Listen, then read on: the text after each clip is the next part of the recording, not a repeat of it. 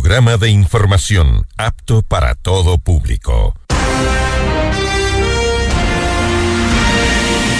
FM Mundo 98.1 presenta Notimundo a la carta. 60 minutos de información actualizada y entrevistas a profundidad. El mejor noticiero a la mitad de la jornada.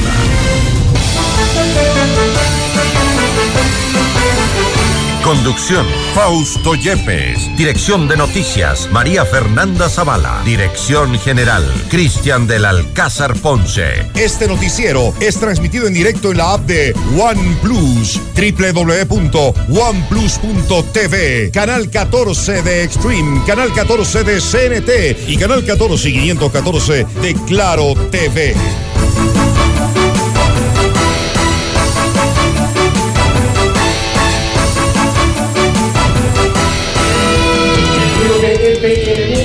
Buenas tardes a todos, bienvenidos a la emisión central de las noticias en Notimundo a la carta. Soy Fausto Yepes y los acompañaré los próximos 60 minutos llenos de noticias, entrevistas y reacciones, por supuesto. Hoy conversaremos con Andrés Páez, candidato a la alcaldía de Quito por la alianza Quito Vuelve, sobre el fin de la campaña electoral y qué palpó en estas calles de la capital en este proceso de campaña electoral. También nos acompañará Aldrin Gómez, abogado constitucionalista, para conversar acerca de la Corte Constitucional, la cual aceptó el veto total a la ley derogatoria de la Ley de Desarrollo Económico. ¿Qué implica esta resolución de la Corte Constitucional? Lo consultamos más adelante con Aldrin Gómez. Amigos, bienvenidos.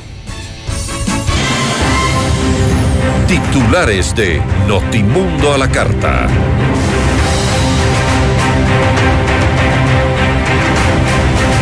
Culmina la audiencia de juicio en el caso de Sebastián Yunda. La fiscalía solicitó sentencia como culpables a tres acusados de asociación ilícita.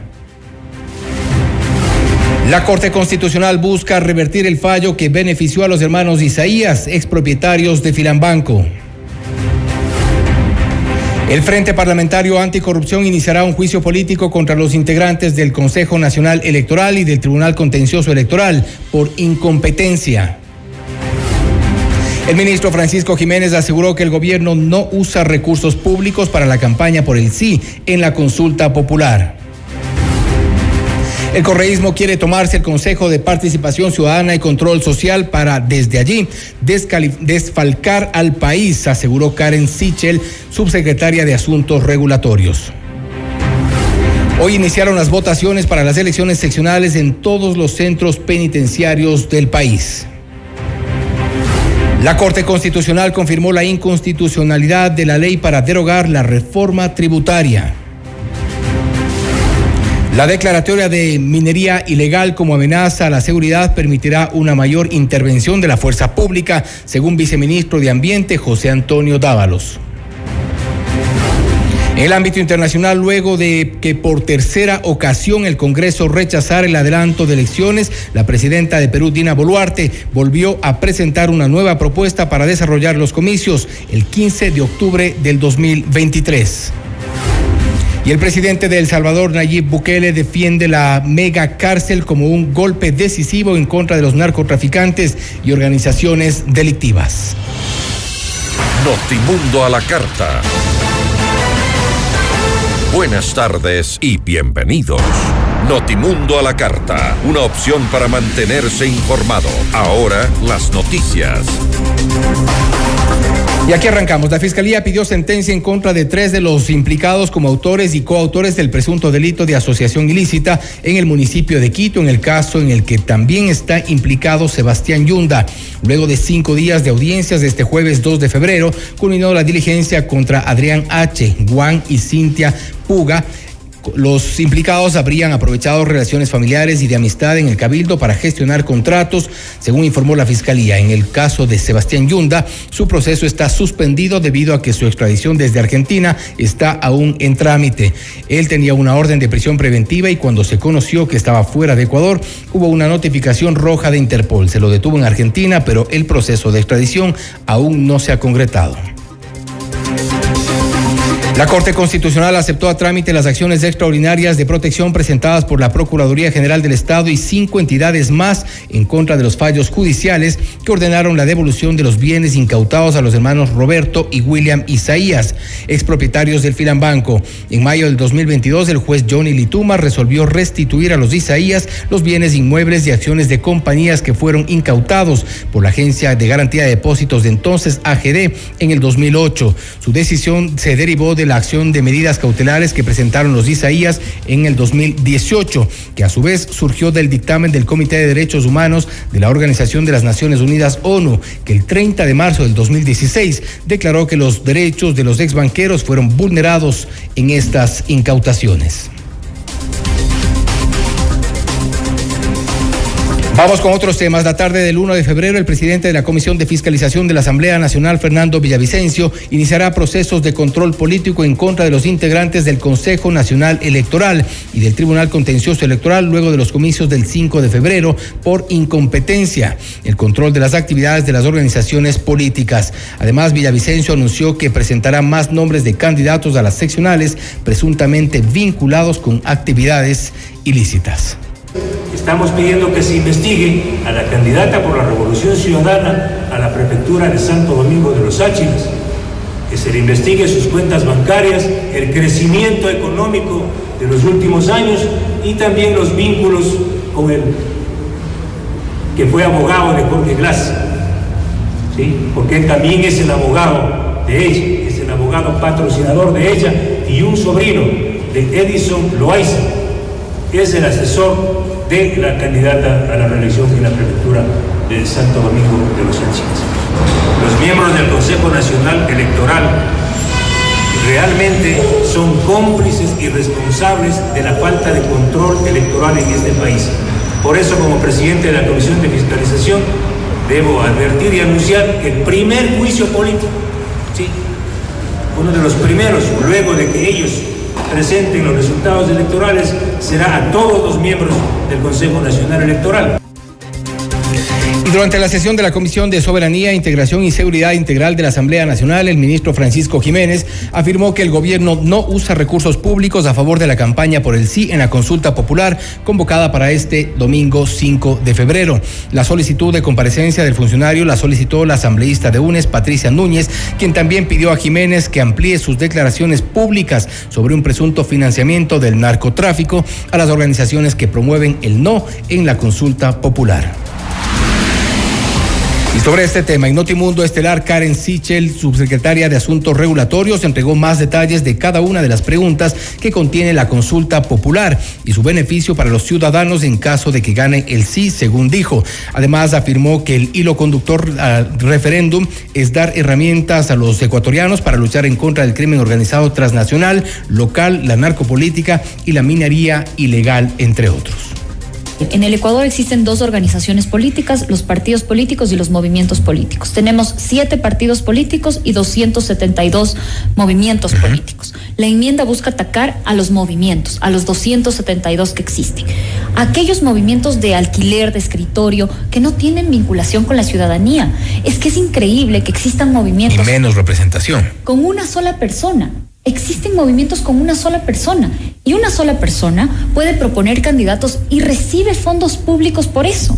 Entonces, aquí hay algo muy extraño. Cuando los movimientos no tienen bases ciudadanas, existe un divorcio entre la política y los ecuatorianos y la ciudadanía. Entonces no nos extraña que la gente diga, la, asamblea no me representa, los políticos no me representan. ¿Cómo nos van a representar si es que quienes los pusieron ahí no están vinculados con la ciudadanía? Al final del día, si es que estamos cansados de tener políticos que no nos representan, entonces tenemos que ir al origen del problema. Y el origen son los movimientos políticos. Los únicos que tienen que temer son los movimientos políticos de papel, que no tienen bases ciudadanas y los movimientos que se han vendido al narcotráfico.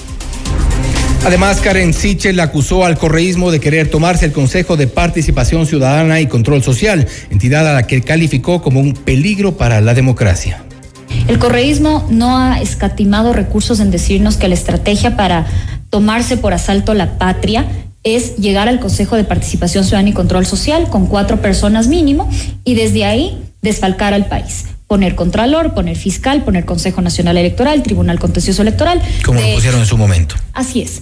De hecho, a ciencia y paciencia de todas las autoridades electorales, los, los, los candidatos que son del correísmo se toman fotos con el expresidente Correa y se burlan en la cara de los ecuatorianos de la ley electoral. Volvemos a las autoridades del Consejo Nacional Exactamente, exactamente. Que, que no han no, no, sé si es que hay las denuncias presentadas, creo que ya se presentó la semana anterior una denuncia precisamente sobre esto y esperemos que tomen cartas en el asunto.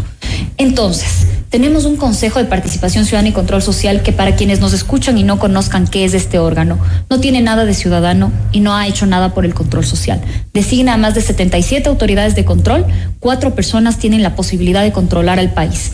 Es un peligro para nuestra democracia y es un engendro constitucional que no existe en ninguna otra democracia del mundo. Y con estas preguntas lo que estamos buscando es tratando de implementar un proceso más democrático como funciona en el resto de democracias, pero poniéndole límites claros a la Asamblea Nacional. Notimundo a la carta. Información oportuna al instante mientras realiza sus actividades al mediodía.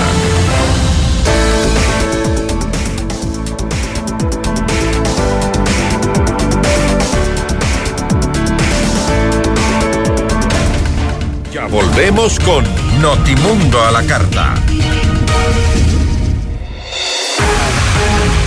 Decisión Ecuador 2023. Con Jorge Ortiz, este viernes a las 8 horas, solo por FM Mundo 98.1. Inicio del espacio publicitario. Con el auspicio de Banco Guayaquil, primero tú. FM Mundo presenta Minuto Forbes con Cristian del Alcázar Ponce. Bienvenidos, es el Minuto Forbes en FM Mundo. Si había alguna duda de que el cambio climático es una parte perdurable de la agenda empresarial 2022, debería haberla dejado descansar.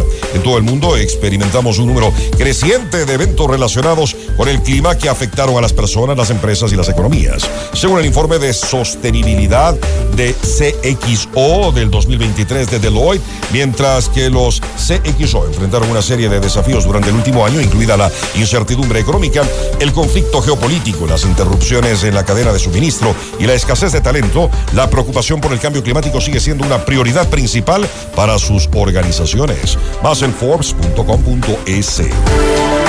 FM Mundo presentó Minuto Forbes con Cristian del Alcázar Ponce. Patrocinado por. Hola, ¿qué tal? Mi nombre es Jonathan Río Frío Rodríguez y mi local se llama Ferretería Ferre Norte JR. De verdad se hacen variedad de transacciones. Recargas de telefonía celular, cargas de televisión, de internet. Realmente se hace de todo. Un banco del barrio no es solo un pequeño negocio. Es también el lugar donde puedes realizar recargas de celular, televisión pagada e internet. Pagar tus servicios básicos, enviar o cobrar giros nacionales y del exterior en pocos minutos y cerca de casa. Banco del barrio, en el corazón de tu barrio. En tu mundo, esta es la hora. Son las 13 horas, con 15 minutos. Seamos puntuales, FM Mundo. Quiero vivir bonito, mi lindo Quito, vivir sin miedo. Queridos quiteños, junto a Sandra Hidalgo, candidata a concejal por el centro de Quito, los invito a ser parte de una nueva era para nuestra ciudad. Legislará y fiscalizará sin miedo. Desde el corazón de Quito, trabajaremos para que niños, jóvenes, adultos y personas de la tercera edad podamos vivir en una ciudad fácil, segura y puntual. Vamos todos juntos a caminar con Pedro José Freile en la alcaldía de Quito, hacia un Quito sin miedo. El 5 de febrero, vota todo lista 17 1723 de la Alianza UIO. Concejales CNE 2023. Por la inversión pública y privada que genere empleo para la gente. Jorge Yunda, alcalde. Vota todo 18. Alcaldes CNE 2023. Legislaremos por un Quito de oportunidades para todos. Juan Baez, Graciela Mora, Concejales Centro, Jorge Yunda, Alcalde, Vota Todo 18. Concejales CNE 2023. Hoy yo quiero vivir, decorar, al estilo Home Center. Para construir, decorar, mejorar tu hogar. Para pisos y paredes, hoy tenemos más. ¿Quieres mejorar tus ambientes? Orifine Home Center está aquí. Queremos verte sentir y vivir los acabados, sus formas, calidad hay de sobra. Grifine Home Center. Decora tus sueños. Al estilo Grifine Home Center. Quito quiere un cambio seguro.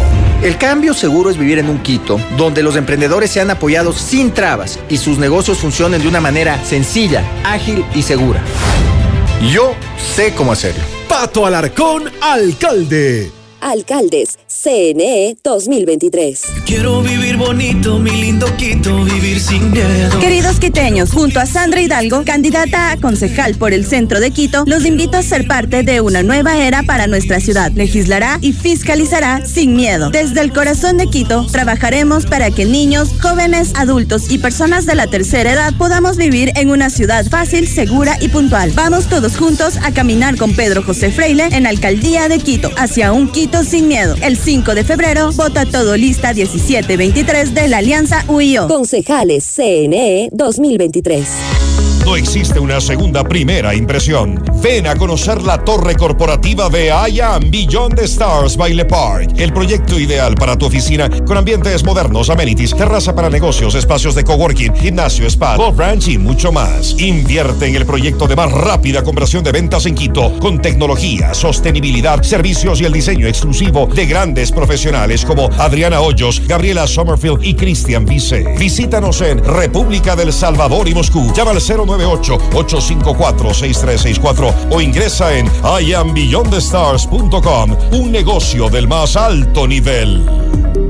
En vivo, lo mejor de nuestra programación desde tu teléfono móvil. Descarga nuestra increíble app FM Mundo 98.1. Fin de la publicidad. Este noticiero es transmitido en directo en la app de OnePlus, www.oneplus.tv, canal 14 de Extreme, canal 14 de CNT y canal 14 y 514 de Claro TV. En 98.1 continuamos con Notimundo a la carta.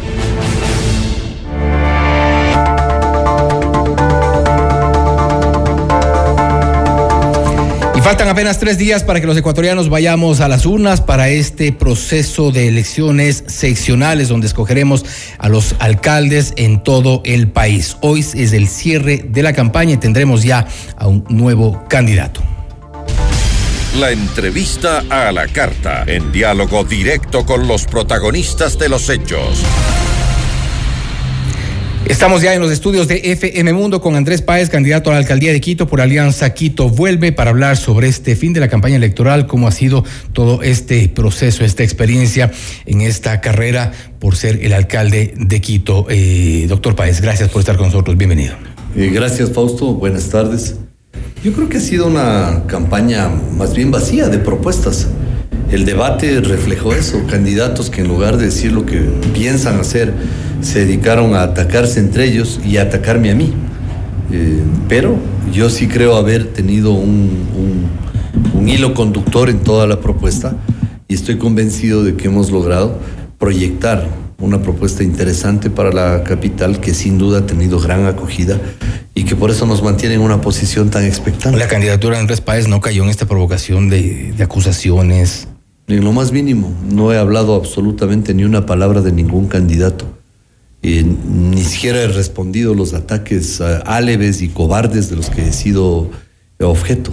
No me he metido en eso y eso es lo bueno porque eh, he logrado aprovechar el tiempo al máximo para proyectar mis propuestas y ahora eh, estoy además con la expectativa de que efectivamente la gente se vuelque a votar por quien habla eh, de manera de que impidamos que el, pasado regrese al municipio, porque el exalcalde Yunda ya tuvo su oportunidad, el correísmo tuvo su oportunidad con Barrera, que fue un desastre de alcaldía, y la gente tiene que elegir entre ese pasado y lo que puede ser el futuro. Y en la tendencia entre Patricio Alarcón, eh, Luz de Arena Coloma y yo, efectivamente soy el que más opciones tiene. El resto de candidatos ni siquiera para qué mencionar, porque no existen, no, no, no tienen los números. Pero en esa tendencia pero, también estaba, o al menos intentaba alinearse Freire. Bueno, pero él es candidato del Partido Socialista, ¿no? Entonces no puede estar en la tendencia. Es el candidato del Partido Socialista que además está por el no en la consulta. Mientras que los candidatos de la tendencia estamos por el sí en la, en la consulta. Entonces, eh, yo estoy seguro de que en estos días que quedan de campaña va a haber un acto reflexivo de las personas para tomar una determinación y decir por aquí nos vamos. Y eso va a ser altamente saludable para todos. A propósito de Freire, yo creo que es importante también aclarar algo que en su momento a él lo consultamos, le, le- le habíamos eh, increpado inclusive sobre esta publicación sorpresiva de unos, de unos audios, un- prácticamente son, son varios minutos de una conversación. eh, que tampoco logramos entender, la verdad, sea dicha. Porque es un montaje, pues. Pero en esa conversación, ¿hubo en algún momento esa conversación? ¿Fue cortada la conversación, pero No, hubo esa reunión? Estamos, desgraciadamente el perito aún no logra eh, entregarnos el 100% del informe, pero nos ha adelantado de que efectivamente se trata de un montaje. Pero se acordará si se reunió no con Freire, con Yunda. Eh, yo, yo, conver- yo he conversado varias veces con Jorge Yunda. ¿En alguna Porque reunión me los tres coincidieron? Eso es lo que no llego a recordar. Pero también he conversado con Santiago Cuesta. Y, lo- y no hay ninguna, nada de malo en eso. Y Santiago y yo somos amigos desde hace 30 años. Y por varios asuntos me pedía una opinión y yo se la daba. Pero en alguna reunión coincidieron Santiago Cuesta, Jorge No, Yunda no, y Andrés no Páez. logro recordar eso. Pero lo importante es que el perito. ¿O es amnesia selectiva nada más? No, no, no. No, porque yo, yo no estoy diciendo que, que no he conversado con ellos. Yo estoy diciendo, yo he conversado con Santiago Cuesta, he hablado con Jorge Yunda varias veces cuando él me consultó sobre temas de la ciudad, en donde no hay absolutamente nada de malo en hacerlo. Pero lo curioso de ese audio es que, eh, por un lado, eh, hablan ellos sobre unas frecuencias radiales, cosa en la que yo no tengo arte ni parte. Y por ahí aparece un fragmento de una alocución mía relacionada a un proyecto que yo le he planteado en la campaña, que es hacer debajo del parque de la Carolina eh, 3.000 parqueaderos. El perito no nos ha entregado el informe aún. Hubiera sido deseable que cumpla él con su palabra de entregarnos el martes de esta semana. Pero, hemos, pero, pero sé anticipadamente de que se trata de un montaje. Y el perito lo va a, así a refrendar. Luego, luego yo lo voy a judicializar. Pero lo grave de esto es que mi respuesta fue clara y categórica. Si es que este individuo piensa que yo he cometido una, incorre- una incorrección, que vaya a la fiscalía y que me denuncie. Yo fui un fiscalizador. Y todas las cosas que yo acusaba, yo iba a la fiscalía y presentaba una denuncia. Que este sujeto haga lo mismo, primero. Y segundo, ¿cómo puede ser, Fausto, que este tipo llegue a la miseria humana de insultar a mi madre difunta? A mi madre que la enterramos con tanto dolor hace más de un año. Y que este tipo se refiera a mi madre, la insulte, habiendo estado en el funeral de ella. Eso no tiene perdón Y de bueno, Dios. sobre ese audio nosotros le habíamos eh, eh, preguntado, le habíamos instado a que se presente una denuncia. Pero claro. Él nos dijo que nosotros denunciemos, en todo caso Sí, le dejamos... Que, que eso eh, le corresponde a los medios de comunicación. O sea que como yo en la asamblea me siento como legislador y digo, voy a presentar esto. Pues obviamente ustedes dicen, bueno, en la fiscalía tiene que formalizar. No, vayan ustedes, periodistas, a, a la fiscalía. Ese no es el rol de los periodistas, pues. Así es, y nosotros le habíamos precisamente dicho eso, que se haga cargo de sus, de sus audios. Pasando ya al tema de la candidatura de la propuesta, ¿por qué votar por Andrés Páez? Todos los candidatos hemos coincidido básicamente en los temas relativos a seguridad. El 90% me han copiado. Pero bueno, le- les dejo. En todo caso, ninguno ha enfocado el tema de fondo que yo sí he enfocado, que es la vigencia del Código Penal como el mayor enemigo de la gente honrada y trabajadora de este país. ¿Y por qué digo eso? Porque Pongo un ejemplo. La policía hace un operativo, captura a unos delincuentes venezolanos que cometen una serie de asaltos con subametralladora. Dos meses después, del mismo equipo de la policía, con el mismo coronel al mando de ese operativo, les vuelven a capturar a la misma banda, ya no con una subametralladora, ahora con fusiles de asalto. ¿Qué significa? Que la, la policía hace operativos, mete a los delincuentes, eh, les agarra a los delincuentes y en la fiscalía les sueltan. Esa es la verdad. Y los jueces les sueltan. No todos, conozco jueces de primera, que yo los puedo mencionar. Jueces capaces y fiscales muy capaces también. Los puedo mencionar.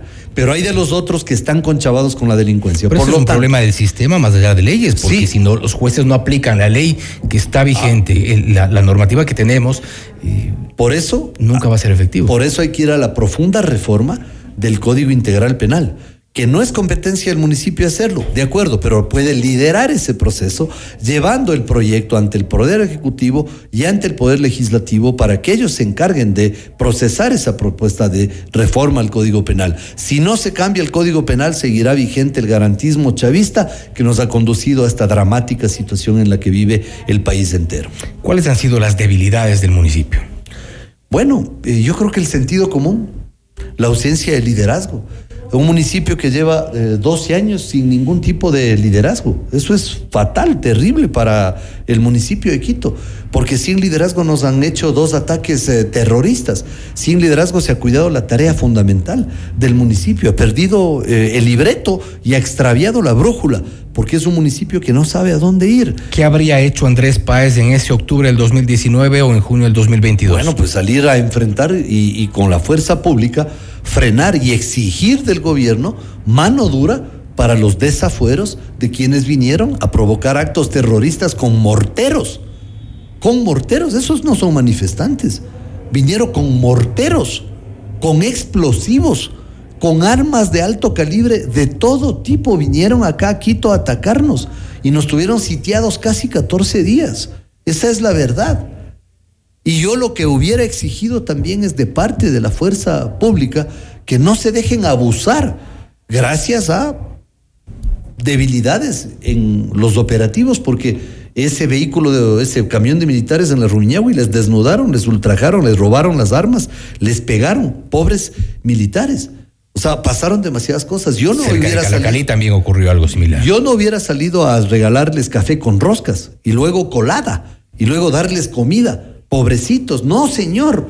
Los terroristas tienen que ser tratados como tal y con la fuerza del, aparato compulsivo del Estado. Que vengan a, protestar en la ciudad, encantado. Aquí pueden protestar todo el mundo. Me manchan una pared, me agreden a una persona o dañan algo, público o privado, se topan conmigo. Yo no voy a permitir que se abuse de nuestra ciudad. Eso sí que no. Otro de los temas que preocupan a los quiteños y que son parte de, esta, de estas debilidades, si es que se quiere, ya hemos hablado un poco del tema de inseguridad, y es la vialidad. ¿Cómo resolvemos a una eh, capital sumida en el caos? A ver, el metro es un eje longitudinal, necesita 400 mil pasajeros diarios.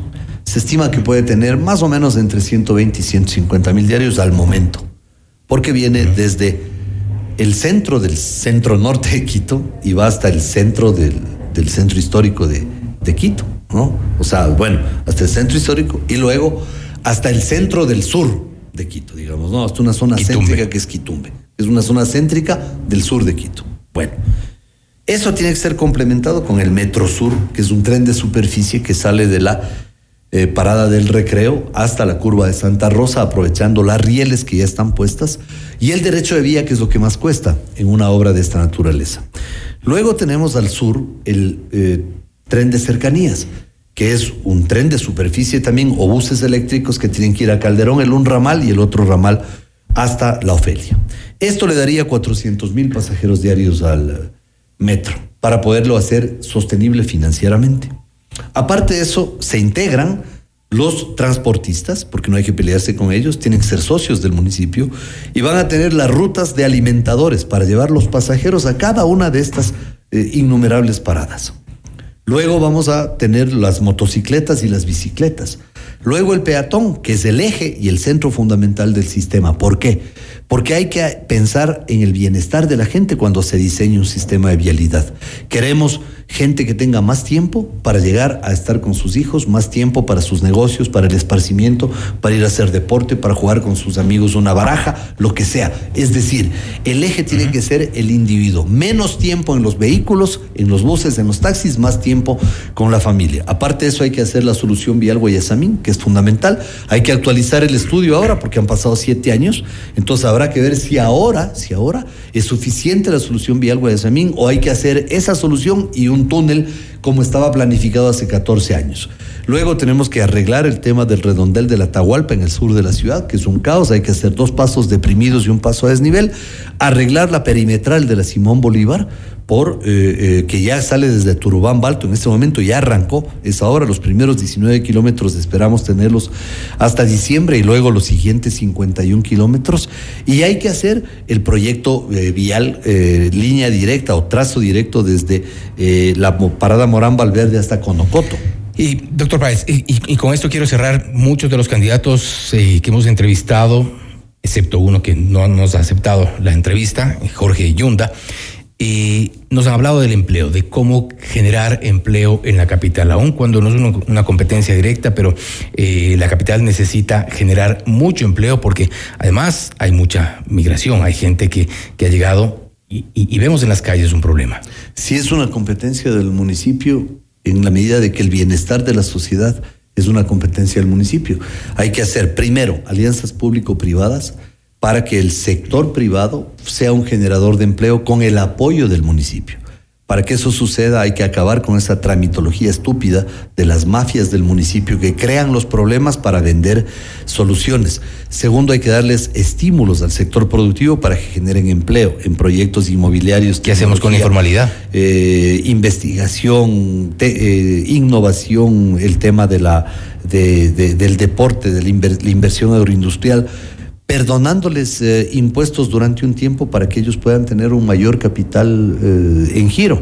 Luego, eh, con el mismo sector productivo hay que desarrollar líneas de acción conjunta en temas de medioambientales que son fundamentales. Aparte de eso, yo estoy feliz de que el gobierno tenga una buena reserva monetaria porque eso fortalece la dolarización. Pero la gente no come reserva monetaria y Quito tiene que exigir la cuota que le corresponde del erario porque somos el mayor contribuyente. Luego tenemos que eh, dinamizar la economía mediante el microcrédito de Conquito a estudiantes, a manos, a, gente que, Emprendedores. emprendedores, hacer ferias de emprendimiento, es decir, hay que meterle dinero a la economía. Si se le mete dinero a la economía, va a crecer el empleo, va a reducir la criminalidad y va a bajar, lo que me preguntaba, la informalidad.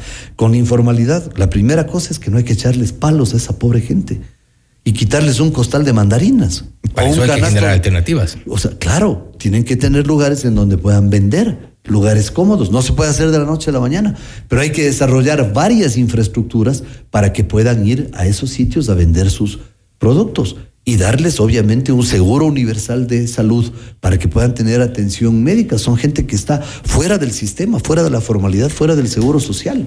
Doctor Páez, y con esto eh, cerramos. Eh, ¿Cómo cierra la campaña? Este, ¿Cuál es la lección que le queda? La lección es que eh, he visto en Quito focos de miseria que antes no habían, que he visto mucha pobreza, que he visto mucho descuido, que un chico por un premio de 40 dólares me dijo, con esto vamos a comer mi mamá y yo una semana, que una, una minadora de escombros en Tanlagua me dijo, nosotros cobramos 20 dólares al mes. Esa es la tragedia de la ciudad pero también he visto el abrazo cariñoso, afectuoso, sincero del Señor que aquí abajo lustra los zapatos. Me reconoció, me mostró un calendario mío y me dijo, yo voy a votar por usted ahorita, hace cuánto, cuarto de hora que llegué o 20 minutos. Esas son las alegrías de la campaña. Y saben, hay otra cosa importante, que durante esta campaña se les cayó la careta a traidores, canallas y mentirosos también. Y también en la campaña hemos visto ¿Cómo hay gente que puede gastar 100 mil dólares en TikTok y no decir de dónde sacan todo ese, ese dinero? El silencio de los que han callado frente a la protección del Chocó andino porque tienen tratos con los que quieren hacer explotación minera en el Chocó andino. Es decir, esta ha sido una campaña multiforme, pero ha sido una campaña que a mí me ha enriquecido mucho, sobre todo por, por dos cosas. La primera, he puesto una vez más mis modestos servicios a disposición de la ciudadanía. Y en segundo lugar, porque hoy más que nunca siento que si es que a mí me toca ser alcalde de Quito, es porque eso está en el plan de Dios y así va a suceder. Estaremos nosotros igual pendientes. Eh, también, eh, sin duda, nos sumamos a quienes queremos que ya se termine esta campaña electoral que ha sido eh, más que multiforme. Eh, creo que hay algunos otros calificativos. Doctor Páez, gracias por haber estado nosotros. Gracias, muchas gracias por, la, por permitirme estar aquí. Gracias, ha sido el doctor Andrés Páez, candidato a la alcaldía de Quito por Alianza Quito Vuelve, sobre el fin de la campaña electoral, también cuáles son sus propuestas su, y cómo ha visto esta campaña electoral. Los comicios se vienen y, el- y este proceso electoral, las el próximo domingo 5 de febrero. A votar bien y como hemos les hemos dicho a todos los candidatos, suerte en este proceso. Gracias, Fausto. Bendiciones a todos. Esto es Notimundo a la carta. Notimundo a la carta. Información oportuna al instante mientras realiza sus actividades al mediodía. Y a esta hora vamos con buenas recomendaciones. Con Blue Castle Ventures podrás invertir en tu futuro desde solo mil dólares. Garantizamos tus resultados con un interés mínimo del 20% anual o te devolvemos tu dinero. Blue Castle Ventures, empresa canadiense que cuida tu dinero. Visítanos ahora en www.mi20ya.com y escríbenos al 0999-770-771.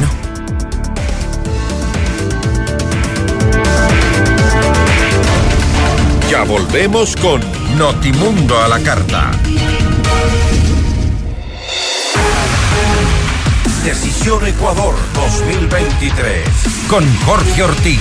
Este viernes a las 8 horas. Solo por FM Mundo 98.1. Inicio del espacio publicitario. Y ahora, el mundo del deporte con Eduardo Andino. Hola, ¿qué tal amigos y amigas? A continuación las últimas noticias en el mundo del deporte. El ecuatoriano Carlos Grueso se convirtió en el fichaje más caro de la historia del club San José Airquarts de la Major League Soccer de Estados Unidos. En el cierre del mercado de transferencias de Europa, el equipo norteamericano logró adquirir los derechos deportivos del futbolista. Previamente, el deportista se desempeñaba en el Augsburgo de la Bundesliga de Alemania. El contrato firmado con los de San José lo atará al equipo hasta 2025 y tendrá la posibilidad de firmar una extensión para 2026. El número que utilizará aún no ha sido revelado. La transacción por la que se ejecutó el fichaje fue de 4 millones de dólares, de acuerdo al portal Transfer Market. Aquello vuelve al ecuatoriano en la transacción más cara del elenco, que lo máximo que había pagado en su historia fueron 2,5 millones de dólares por el argentino Cristian Espinosa. Hasta aquí el mundo del deporte con Eduardo Andino. Quito quiere un cambio seguro. El cambio seguro es vivir en un Quito donde los emprendedores sean apoyados sin trabas y sus negocios funcionen de una manera sencilla, ágil y segura.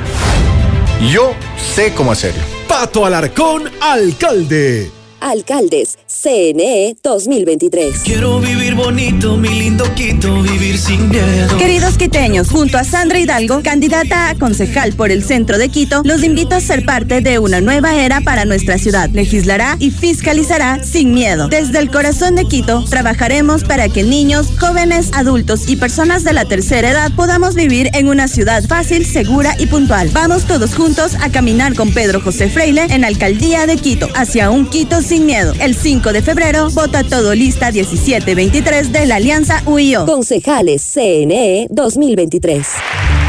En el 2023 llega a Ecuador Ara Malikian, el genio del violín. Un espectáculo extraordinario del más alto nivel, The Ara Malikian World Tour. Su virtuosismo te hará vivir la música de un modo emocionante, diferente entre lo clásico del violín y la irreverencia del rock. Una experiencia única. Quito, 18 de mayo, Teatro Nacional Casa de la Cultura. Preventa ya disponible en ticketshow.com.es, Río Centro, Mall El Jardín y Paseo San Francisco. 10 meses sin intereses con tarjetas Produbanco. Malikian te lo trae Top Shows.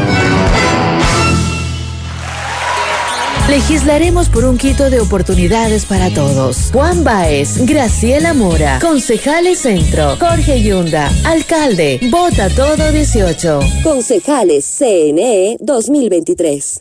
Ven a almorzar en Pícaro. De martes a viernes, de 13 a 16 horas, disfruta de nuestro lunch Pícaro por solo 18 dólares incluido impuestos. Entrada, plato fuerte, postre y bebida soft con deliciosas opciones.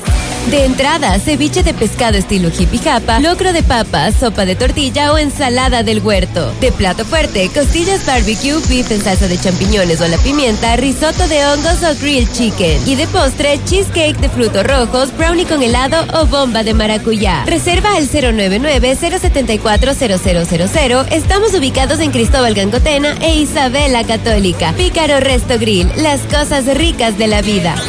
Por la inversión pública y privada que genere empleo para la gente. Jorge Yunda, alcalde. Vota todo 18.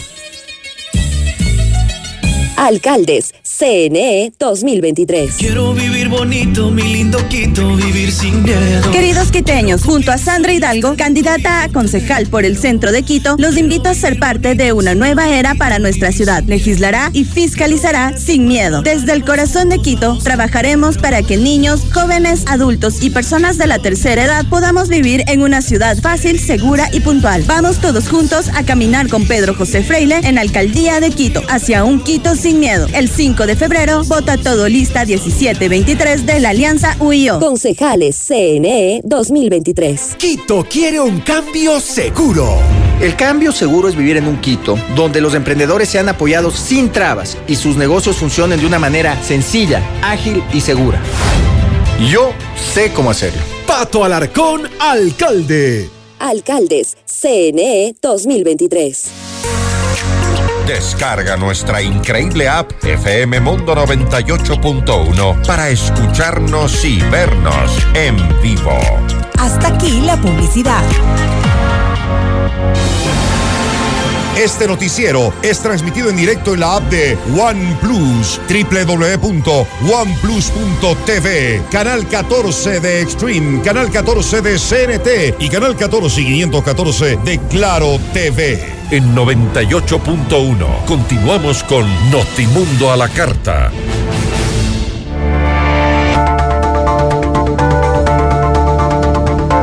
Estas horas se ha confirmado que la Corte Constitucional eh, confirmó la inconstitucionalidad de la ley para derogar la reforma tributaria. La entrevista a la carta, en diálogo directo con los protagonistas de los hechos. Estamos en este momento ya en los estudios de FM Mundo con el doctor Aldrin Gómez, abogado constitucionalista, para conversar acerca de esta resolución de la Corte Constitucional, la cual aceptó el veto total a la ley derogatoria de la Ley de Desarrollo Económico. Esto se ha confirmado eh, la inconstitucionalidad. Para ponerlo en menos difícil, implica que seguimos con la ley. Claro. El efecto, buenas tardes, eh, Fausto. Gracias, estar con bienvenido. usted y con la distinguida audiencia de FM Mundo. En efecto, así es. Eh, lo que ha resuelto la Corte Constitucional implica que se deja con vida la ley de sostenibilidad fiscal, sigue vigente y el Estado puede, el gobierno puede seguir pues recaudando los tributos que, eh, que establece esta ley, ¿no? La Corte ha resuelto que, que se ha vulnerado el artículo 135 de la Constitución referente a la iniciativa privativa que tiene el presidente para crear, modificar o extinguir impuestos. Al analizar varios de los argumentos, sobre todo los de la Asamblea Nacional, Claro, ¿qué es lo que señalaba la Asamblea? Que el artículo 140 en el inciso final es bastante claro al indicar que ellos pueden derogar o modificar un decreto ley que es al final del día como se publicó la ley de sostenibilidad fiscal, cuando ellos quieran. Pero claro, se olvidan de la parte final que indica conforme al eh, procedimiento establecido en la propia Constitución. Y la Asumió la Asamblea una competencia que no le correspondía. Exactamente. Entonces, cuando tú interpretas las normas de la Constitución, tienes que hacerlo de manera sistemática. Y si tú tienes un artículo que te dice que solo el presidente puede derogar impuestos, no puedes interpretar otro artículo de manera aislada, de modo que pues vacíes de contenido el propio artículo 135 y eso ha sido pues advertido por la propia Corte Constitucional en la sentencia. Para que todos eh, quienes nos escuchan a esta hora en, en- en radio, también en otras plataformas, y puedan comprender un poco mejor qué es lo que ocurrió desde el inicio. Eh, esta ley, esta reforma tributaria, para decirlo eh, más claro, pasó por el Ministerio de la Ley. Exactamente. Inicialmente. La Asamblea que estaba de alguna forma opuesta a que se, se hagan estos cambios, eh, en cuan- que se ejecute esta reforma tributaria, quiso derogarla. Exactamente, que es claro. Y de hecho aprobó esta derogatoria. Aprobaron la derogatoria. A ver, ¿qué es lo que pasa? Esta ley de sostenibilidad fiscal, al no haber sido tratada en el tiempo que establece la Constitución, el presidente estaba habilitado para publicarlo y como en efecto lo hizo como decreto ley. Entonces, ante la publicación de este decreto ley, ¿qué es lo que hace la Asamblea Nacional? Presenta un proyecto para derogar este decreto ley.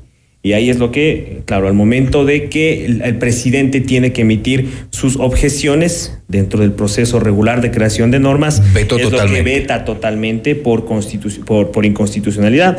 Y esto es lo que ha sido aceptado por la Corte. La Corte le ha dado la razón al presidente, quien le ha dicho que en efecto solo él puede derogar las normas y por eso es que ahora nos estamos, ahora estamos en, en este, en esta situación donde la ley eh, de sostenibilidad fiscal pues sigue vigente, ¿no?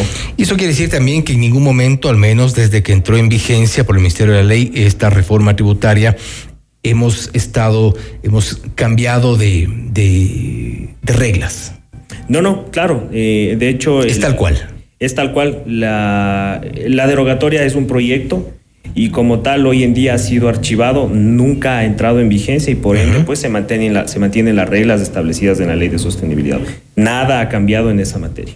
Ahora, esta reforma tributaria, de lo que ustedes eh, han podido ver y para que mucha eh, de la gente que nos escucha pueda comprender qué implicó qué es lo que, cuáles son los cambios que hoy por hoy siguen vigentes desde, desde su bueno, aprobación. Esta reforma tributaria primero implicó el aumento eh, de la, el impuesto a la renta eh, implicó de igual manera una reducción de las deducciones que pueden realizar las personas, tanto naturales como jurídicas.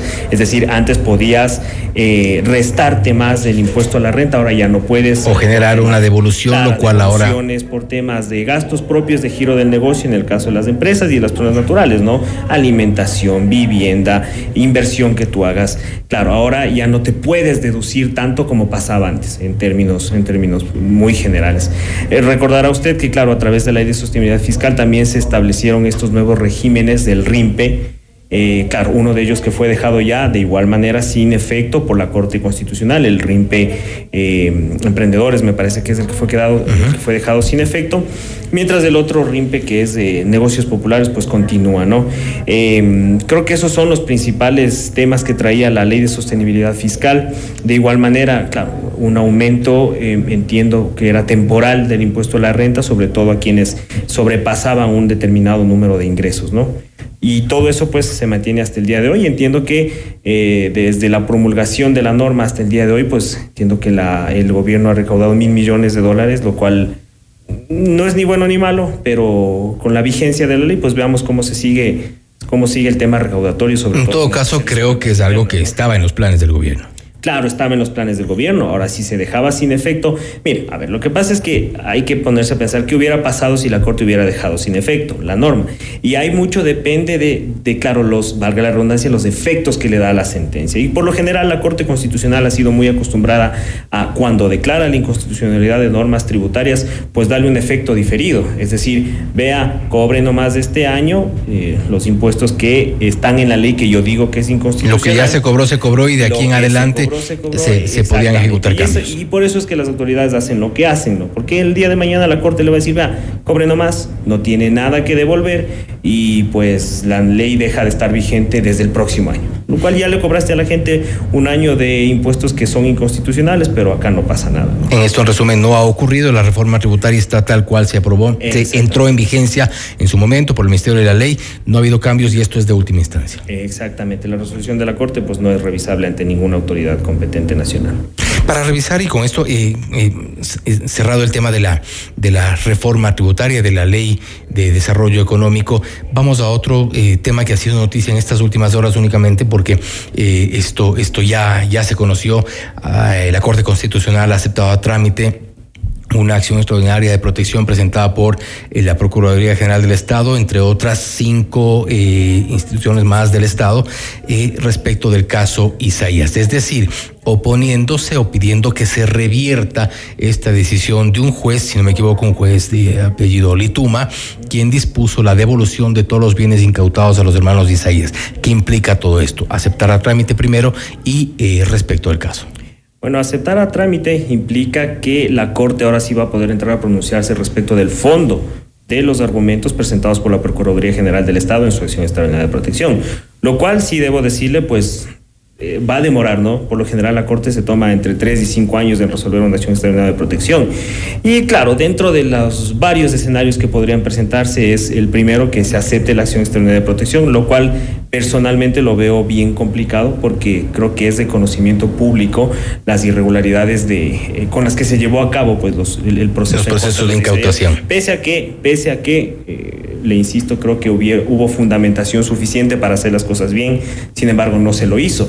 Y por más que haya fundamentación suficiente para ordenar la incautación de los bienes, eso debe quedar plasmado de manera regular en la tramitación del proceso. Y si eso no ha pasado, es obligación del juez pues declararlo y en efecto eh, pues eh, dejar sin efecto las decisiones que han sido vulneratorias de derechos. Si no está en el proceso, repararlas, no exactamente, o reparar ese daño que ha causado el Estado. El Estado tiene que hacer las cosas bien. No puedes tú decir a simple vista me parece que esto es de determinada manera. El Estado tiene que actuar probando lo que dice y, claro, siguiendo el procedimiento regular. Como le digo, si no lo hace, pues nos vemos abocados a estos procesos que luego le complican a las arcas del Estado y al final del día al ciudadano a pie, que es quien es el que tiene que pagar estas cuantiosas indemnizaciones que ordenan no solo cortes nacionales, sino también tribunales arbitrales. Viene a ser la última carta que se juegan tanto el Estado ecuatoriano para eh, revertir esta decisión de, esta, de tener que devolver los bienes incautados a los hermanos Isaías y también una última carta que se juegan los hermanos eh, Roberto y William Isaías, ex propietarios del Filan Banco, uh -huh. para recuperar sus bienes.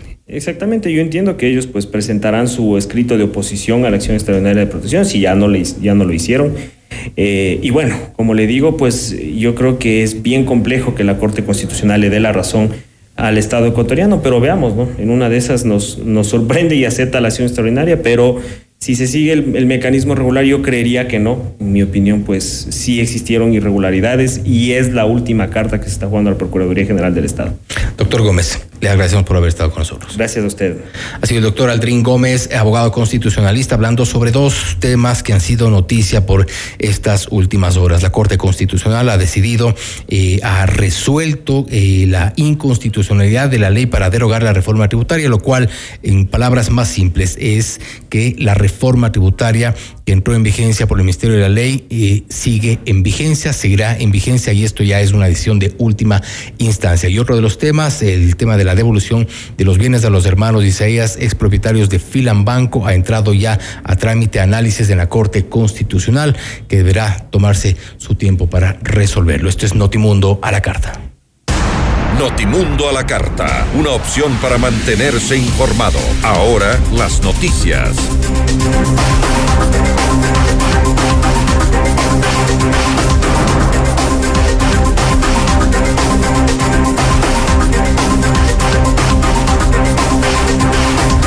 Revisamos más noticias. Este jueves inició la jornada electoral en todas las cárceles del país. Se prevé que 5.497 detenidos voten a lo largo del día. De ellos, 5.174 son hombres y 323 son mujeres. Para que puedan votar, se instalaron 60 juntas receptoras del voto en 35 centros penitenciarios. Para garantizar este proceso, alrededor de 2.500 militares se ubicaron en los exteriores. Además, 1.570 policías se encargarán de la custodia de los paquetes electorales. Hasta el momento, aproximadamente el 56% de los centros de privación de libertad ya han culminado con este proceso democrático. Otros temas del Tribunal de la Corte Nacional de Justicia negó la solicitud de suspensión condicional de la pena a Gabriel Mansur, expresidente de la Corte Provincial de Justicia del Guayas, y Silvana Valladares, por lo que deberán cumplir con la sentencia por enriquecimiento ilícito. Los jueces consideraron que el delito por el cual fueron declarados culpables tiene connotaciones de corrupción e imprescriptibilidad, dejando en firme la sentencia de cinco años de prisión que debe cumplir Mansur y los 30 meses de cárcel para Valladares.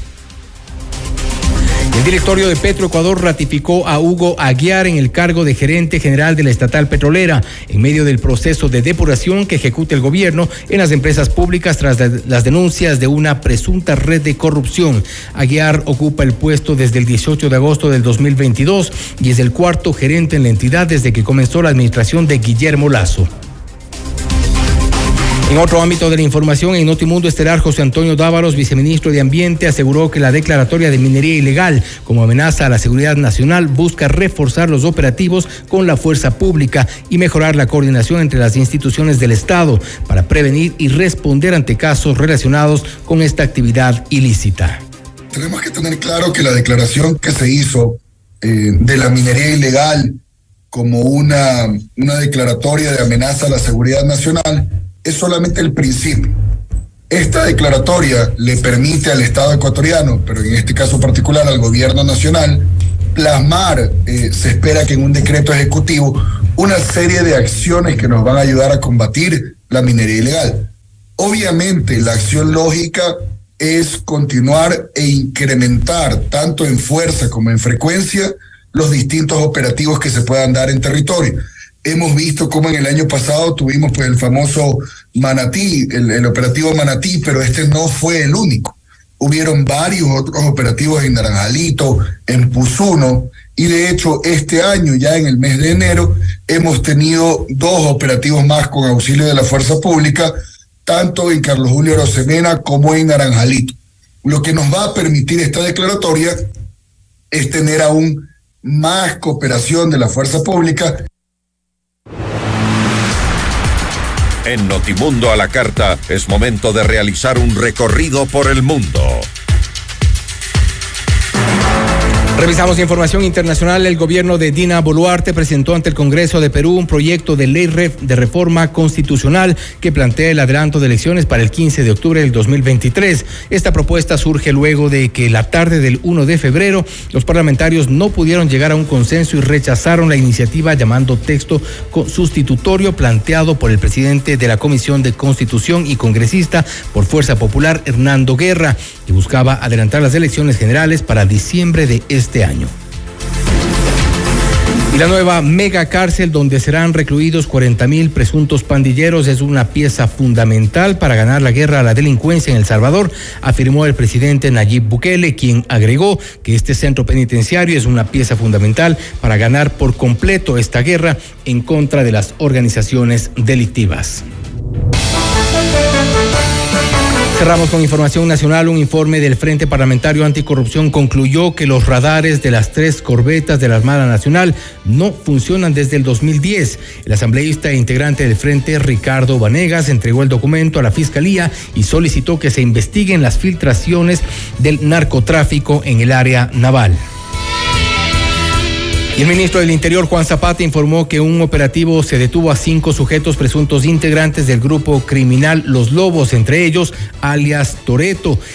los delincuentes pretendían cruzar la frontera hasta el cantón Macará con el fin de atentar en contra de la vida de varios ciudadanos, escribió Zapata en su cuenta de Twitter, en la que también publicó imágenes de pistolas y municiones que estaban en poder de los aprendidos.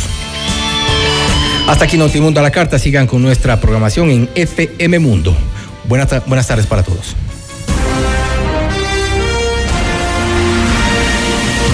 Gracias por su sintonía esta tarde. FM Mundo 98.1 presentó Notimundo a la carta. 60 minutos de noticias actualizadas y entrevistas. El mejor noticiero a la mitad de la jornada. Conducción Fausto Yepes. Ingeniería de sonido Mauro Olivo. Producción FM Mundo Live Javier Merino. Dirección de arte Laili Quinteros. Coordinación y redacción Fernanda Utreras. Redacción y redes sociales José Martín Muñoz. Dirección de noticias María Fernanda Zavala. Dirección general Cristian del Alcázar Ponce.